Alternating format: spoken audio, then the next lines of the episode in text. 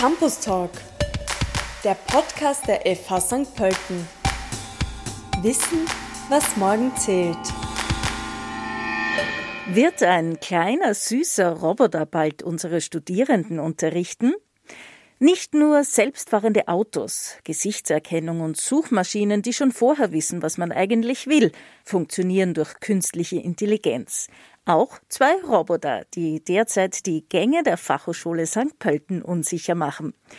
Wo sie genau zum Einsatz kommen, darüber spreche ich heute mit Marlies Temper und Sebastian Eresheim. Hallo ihr zwei. Hallo Anna, danke für die Einladung. Hallo. Zwei Roboter hat sich die Fachhochschule angeschafft. Ähm, die kommen bei der Ausbildung der Studierenden und auch bei der Forschung zum Einsatz. Marlies, wie kann ich mir das genauer vorstellen? Ja, wir haben uns jetzt zwei Roboter, und zwar zwei Naus, gekauft und haben jetzt auch vor, diese vermehrt in der Lehre einzusetzen.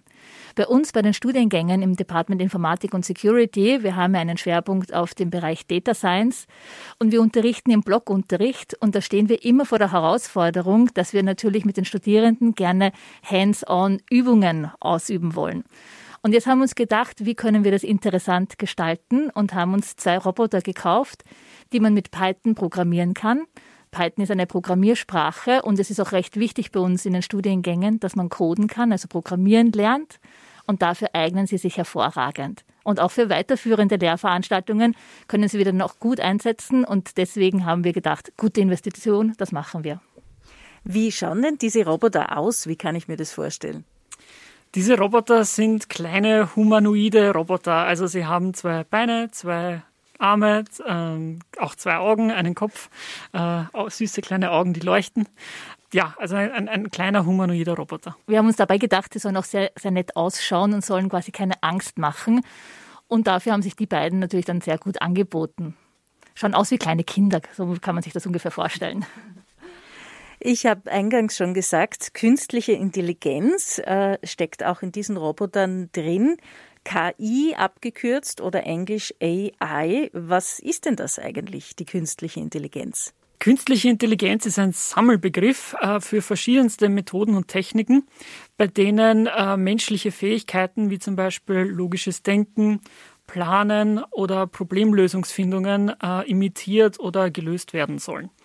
Also es ist auch mir persönlich ein, ein wichtiges Anliegen zu sagen, dass das ein Sammelbegriff für viele, viele verschiedene Techniken sind Einige Techniken äh, sind dabei vielleicht auch schon älter, kommen eigentlich aus der Statistik, äh, fallen aber jetzt ebenfalls unter diesen neuen Begriff. Es gibt noch die Unterscheidung schwache oder starke KI. Was ist denn das? Unter schwacher KI versteht man Verfahren, die äh, Methoden, die für bestimmte Anwendungsfelder quasi trainiert worden sind und dort auch ausgerollt werden. Also das heißt, wenn ich zum Beispiel eine Alexa habe, dann hat sie gelernt, dass sie redet, dass sie antwortet, dass sie bestimmte Schlüsselbegriffe erkennt und dann die richtige Antwort gibt. Das ist aber nur für das eine Anwendungsfeld trainiert worden, dieses Verhalten. Und das versteht man unter schwacher Intelligenz. Also das heißt, alles, was wir unter diesem Sammelbegriff der künstlichen Intelligenz quasi verstehen, ist eigentlich schwache Intelligenz. Unter starker Intelligenz würde ich quasi das Nachahmen des menschlichen Intellekts verstehen, was aber heutzutage mit den Verfahren und mit, mit den Methoden noch nicht funktioniert. Im Englischen wird da, ähm, fällt da auch der Begriff äh, AGI, Artificial General Intelligence, der oft für diese stärkere Intelligenz äh, verwendet wird. Das ist vielleicht ein bisschen passenderer Begriff. Äh, da wird dann unter normaler Artificial Intelligence üblicherweise die schwächere gemeint und diese AGI, Artificial General Intelligence, wird dann als die stärkere bezeichnet. Ich persönlich bin da ein bisschen mehr ein Fan von diesen Bezeichnungen. Was mit künstlicher Intelligenz auch wieder in Verbindung gebracht wird, ist der ethische Umgang damit. Gibt es da Grenzen? Gibt es tatsächlich Gefahren?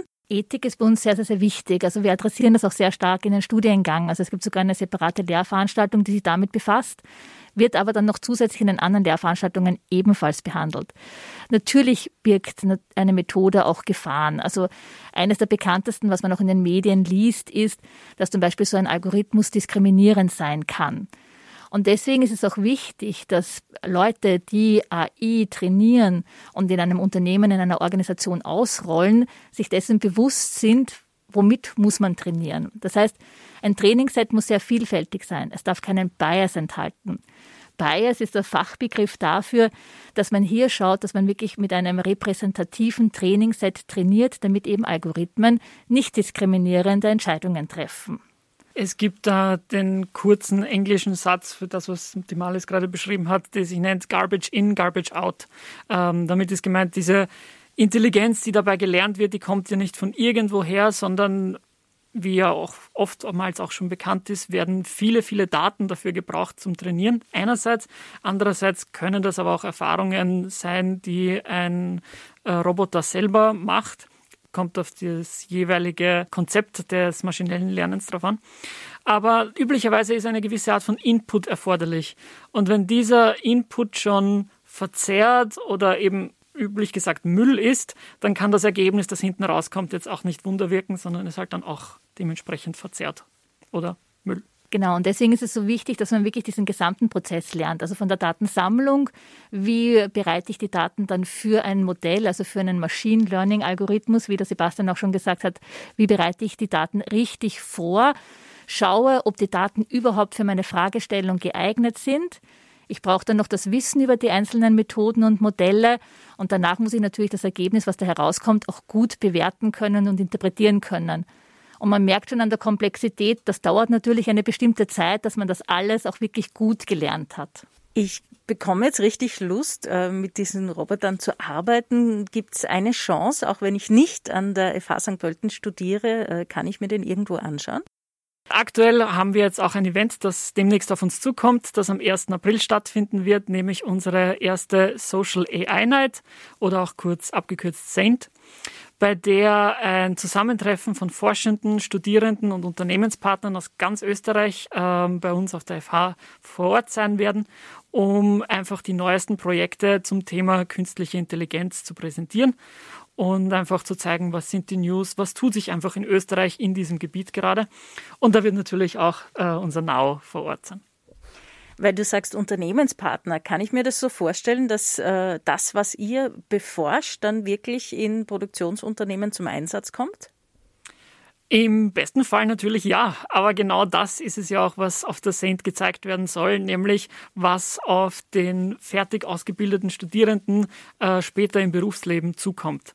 Also wir haben einen äh, Unternehmenspartner, der aus dem Bereich IT-Forensik kommt, der präsentieren wird, äh, wie, wie werden diese Algorithmen, diese Modelle und Funktionen angewandt, um einfach in der IT-Forensik äh, das, das Leben der Ermittler zu erleichtern. Welche Studiengänge sind das, Marlies? Sag's nochmal für alle Interessierten. Der Bachelorstudiengang Data Science and Business Analytics und natürlich der Masterstudiengang Data Intelligence. Jetzt komme ich zum Schluss noch zur äh, Anfangsfrage zurück. Werden diese süßen kleinen Roboter euch beide in der Ausbildung der Studierenden mal ersetzen können? So schnell wird es dann vermutlich nicht gehen. Das ist auch einer der Gründe, warum wir diese Roboter bei uns haben, nämlich um zu zeigen, dass es in der Praxis dann doch viel, viel komplexer wird oder sehr schnell sehr komplex wird im Vergleich zu Laborumgebungen so schnell wird es dann eben nicht gehen, dass so komplexe Problemstellungen wie das Unterrichten von Studierenden äh, von Robotern ersetzt wird. Was können wir denn erwarten oder was würdest du dir wünschen, Marlies, wie, wie schnell es weitergeht und was alles möglich ist mit der künstlichen Intelligenz? Es ist schon sehr viel möglich. Also man sieht sie anhand von Empfehlsystemen oder auch Ärzte, Ärztinnen verwenden bildgebende Verfahren und Machine Learning, um bei der Diagnose oder bei der Therapie zu unterstützen. Und genau das ist es auch. Also das heißt, dass wir hier in Organisationen den Mehrwert von AI gut implementieren können und äh, auch gut anwenden können. Das wäre mir auch schon eine Herzensangelegenheit, weil nämlich da gibt es noch sehr viel Potenzial nach oben. Und ganz ehrlich, eine Superintelligenz brauche ich im Moment auch selber noch nicht. Alles klar, dann sage ich herzlichen Dank für eure Zeit. Marlies Temper. Dankeschön, Anna, danke. Und Sebastian Eresheim. Danke für die Einladung.